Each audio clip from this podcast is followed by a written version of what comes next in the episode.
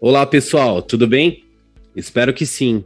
Eu sou Jefferson Paz, membro da CIPA na Tempo Assiste, e convido vocês para curtirem com a gente um podcast da CIPA.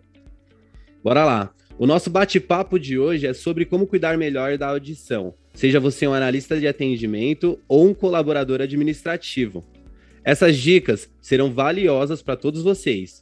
E para nos ajudar, hoje convidamos a fonoaudióloga Isabela Bonzi, nossa parceira da Alper, para falar mais sobre o tema e tirar algumas das nossas principais dúvidas. Oi, Isabela, tudo bem? Tudo bem, e você? Tudo bem também. Bom, vou começar com algumas perguntas, tá? Nos tire uma dúvida. Ao usar o fone de ouvido durante o, todo o horário de trabalho ou para ouvir música por muito tempo, prejudica a nossa audição? Olha, Jeff, se a gente pensar bem, a gente escuta o dia inteiro. Então, mesmo dormindo, a gente não consegue desligar nossa audição. Ou seja, ouvir música, trabalhar com fone de ouvido, ouvir pessoas e barulhos não vai fazer mal para a audição. Qual é o problema? O som alto ou o excesso de ruído. Então vamos lá, vamos supor que você está na rua é, e você foi passar por uma obra. E aí tem aquele barulho de britadeira. Por quanto tempo a gente consegue ficar ali do lado daquela britadeira? Uns cinco minutos, no máximo, né? Vamos supor que passou a pandemia, a gente foi para uma balada e aí a gente está lá na festa. Por quanto tempo a gente consegue ficar numa festa? Mais ou menos quatro, cinco horas. Rave vai um tempão. Só que o barulho da britadeira o volume da britadeira é o mesmo volume do som alto da balada. E por que, que a gente não aguenta ficar cinco minutos do lado da britadeira, do lado do avião passando, do lado de criança chorando no nosso ouvido, e a gente consegue ficar na balada, na festa de Réveillon e tudo mais? É claro, né? Tem uma questão de ruído, gosto da música, etc. Mas se a gente pensar no sistema auditivo, nosso sistema aqui do, do ouvido, que é aqui essa parte de fora onde a gente põe os brincos, que é o pavilhão, até o caminho todo lá do ouvido até o cérebro, o nosso sistema auditivo ele entende isso como ruído, independente de ser uma música, um bebê chorando ou uma britadeira. E para o nosso sistema auditivo, esse barulho é alto e as células vão se machucar. Ou seja, o problema não é o som, a música, as pessoas falando. O problema é o excesso de barulho, um volume alto por um tempo prolongado. Poxa, muito bacana. Obrigado pela resposta. Uh, falando em fones de ouvido, Isabela, hoje em dia a gente tem diversos modelos disponíveis, certo? No dia a dia, é melhor usar o modelo de fone abafador ou auricular? Ok, vamos lá então fazer dar um pouco de aula de anatomia bem rápida para a gente entender a diferença dos dois, né? É, como eu falei, a gente tem essa parte externa, que é onde a gente coloca os brincos, piercing, etc. É, mas sabe onde a gente coloca o cotonete? Ali é o, o conduto, né? Chega até o tímpano. Quanto mais perto eu fico do tímpano, o som chega perto do tímpano, pior é, porque depois do tímpano ainda tem uma série de outras estruturas e elas vão ficar mais, vão ser mais agredidas quanto mais perto esse som estiver. Ou seja, entre um fone abafador e um auricular, o auricular causa mais dano para o ouvido. Além disso, né, a gente tem aqueles que tem aqueles foninhos que tem um plástico, né, que a gente coloca no ouvido, que ele se molda ao nosso meato, ao nosso buraco aqui do ouvido. Tem aqueles outros tipo de avião que a gente quando vai viajar pega, que ele é duro, né? E aí tanto faz se a sua orelha é pequena ou grande, aquele negócio tem que caber. Esses são piores ainda, porque aí, além do som alto que a gente coloca no ouvido, ele não consegue abafar o som de fora. Aí eu coloco mais volume para eu conseguir escutar minha música, escutar o filme, etc. Aí o barulho de fora acaba atrapalhando, eu coloco ainda mais intensidade. Então, o pior de todos é esse aí do plástico duro que a gente acha em avião e coisas assim. Se a gente for pensar no, no fone abafador, ele é ótimo, porque ele consegue segurar o som de fora. Então, eu não consigo quase nem escutar, dependendo do fone, nem escutar as pessoas falando ao redor. e eu consigo, assim, diminuir um pouco a minha intensidade da, do que eu estou escutando para eu conseguir ter um som adequado. Então, se for para escolher, se puder escolher, o abafador. Ah, não tenho, não quero comprar, não quero gastar, etc. Pega um foninho auricular, mas que seja aquela partezinha de plástico para se adequar melhor ao meato, que é esse buraco aqui do nosso ouvido. Legal, entendi. Uh, ainda sobre esse tema, tá? Uh, é uhum. necessário alterar o headset de ouvido durante a jornada de trabalho? Se sim, de quanto em quanto tempo? Sim, é importante sim. Na vida real, fora do trabalho, a gente escuta com os dois ouvidos ao mesmo tempo, né? Então, os nossos dois ouvidos, eles existem para funcionar ao mesmo tempo e eles têm funções diversas. Quando eu coloco um fone só de um lado, eu estou estimulando mais um lado. Preferencialmente, nós usamos o direito. A gente escuta melhor pelo lado direito. Se a gente for perguntar para as pessoas por aí, a maioria vai atender o telefone tudo mais pelo lado direito. Uh, se eu coloco só o fone do lado direito, eu acabo estimulando demais esse lado. Então, vamos supor que eu estou ali numa, numa conversa mais intensa, ou numa reunião que eu preciso prestar atenção, ou num som mais alto, porque a pessoa está falando mais alto por algum motivo. Eu estou danificando ou estimulando mais apenas um lado.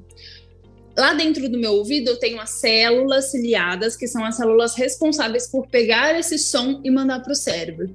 Se eu só estimulo um lado, a chance dessas células se danificarem é muito maior, de um lado só. Então, o ideal é que de hora em hora a gente troque o lado do headset.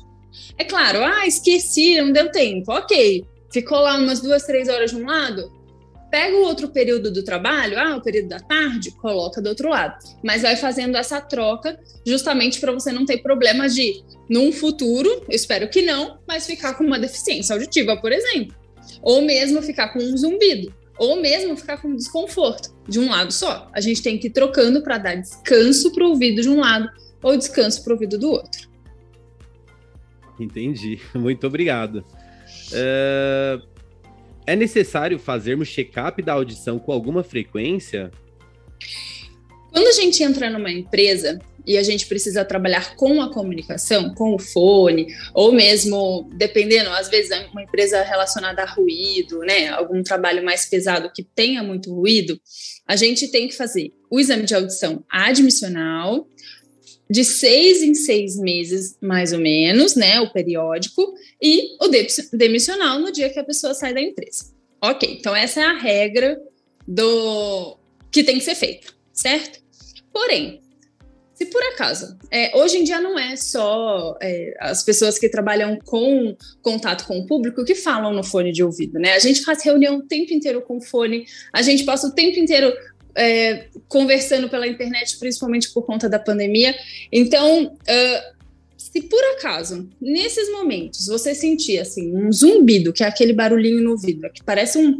Tem gente que fala que parece um grilo, tem gente que fala que parece uma panela de pressão, um barulhinho que incomoda e que não vai embora. Ou mesmo, você passou um dia de trabalho e aí no fim do dia a cabeça tá pesada, aquela sensação de que você tá falando dentro da sua cabeça ou algumas pessoas têm até desequilíbrio, porque o órgão do equilíbrio é o mesmo órgão da audição. Então a pessoa fica meio atrapalhada, assim, meio zureta.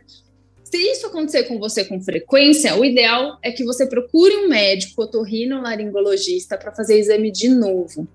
Às vezes a pessoa não tem uma lesão ainda, não tem uma perda auditiva ainda, mas o zumbido é o primeiro sinal. O zumbido fala assim: hum, tem alguma coisa errada sabe? É, é, o primeiro sinalzinho que a gente encontra. Às vezes, é, na hora que a pessoa vai lá fazer a audiometria, né, que é aquele exame lá da audição e tal, começa a perceber uma perdinha nos sons muito agudos, que são sons mais finos, mas o zumbido já já estava ali, né? Então o médico já consegue te orientar, já consegue te falar, olha, vamos reduzir aqui, vamos melhorar aqui, reduz o fone de ouvido, reduz a música, para evitar a perda auditiva.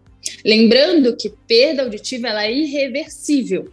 A partir do momento que a minha célula ciliada lá do órgão da audição, chama cóclea, a partir do momento que ela morreu, já era. Não tem o que fazer. né? Então a gente acha que não, ah, tá tudo bem, né? Somos jovens, mas uma hora a gente envelhece. E aí essa célula também. Então, apesar de, da orientação ser fazer de seis em seis meses o periódico, se você sentiu sintomas de que alguma coisa vai mal com seu ouvido, procura ajuda. Fica a dica aí, hein, galera? Isabela, pensando no nosso maior público, que utiliza a audição como ferramenta de trabalho, que são os analistas de atendimento, você tem alguma dica de ouro para dar? Podemos, através dessas dicas, prevenir possíveis doenças da audição?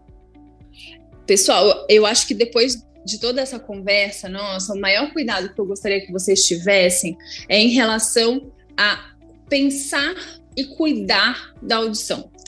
Como eu falei, perdas auditivas são irreversíveis.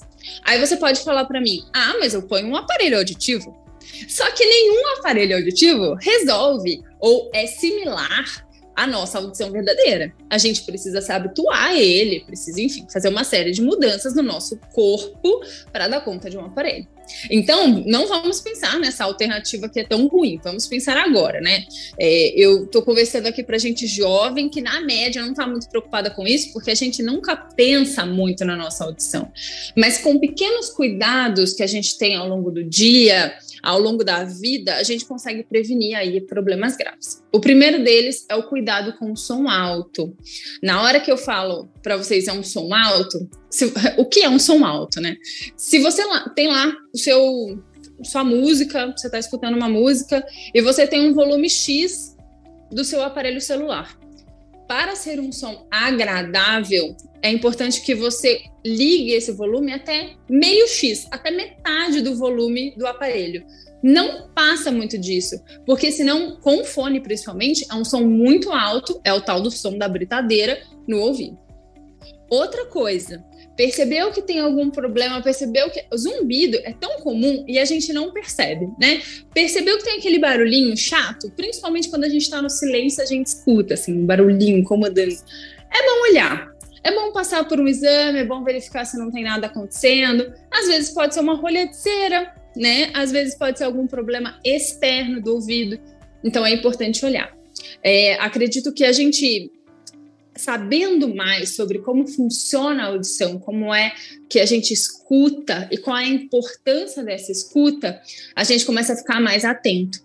Tem pesquisa já mostrando que uma pessoa que escuta mal na velhice, ela pode ter mais chances de demência ou piorar a demência. Então imagina, hoje a gente não está preocupado porque a gente é jovem, mas lá na frente a gente vai ter um problemão. E outra coisa, jovens que têm perdas auditivas, eles têm mais chance de lá na velhice já terem perdas gravíssimas e quase não escutar nada. Então ninguém quer isso, né? Um último recado para quem tem na família pessoas que têm perdas auditivas. É importante que essas pessoas que têm histórico familiar positivo fiquem mais atentas ainda. Tem algumas doenças da audição que a pessoa, a mãe tem deficiência auditiva, o filho vai ter e por aí vai. Então a gente tem que cuidar. Fiquem atentos. Bom, é isso aí, pessoal. Tivemos uma ótima conversa e com dicas valiosas para todos nós.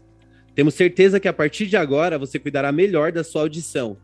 Isabela, eu quero agradecer por ter aceito o nosso convite da CIPA, foi excelente. E não esqueça, você colaborador que está nos ouvindo, contamos com a sua avaliação sobre esse podcast na nossa intranet Tempo da Gente. Comenta lá. Até a próxima, galera!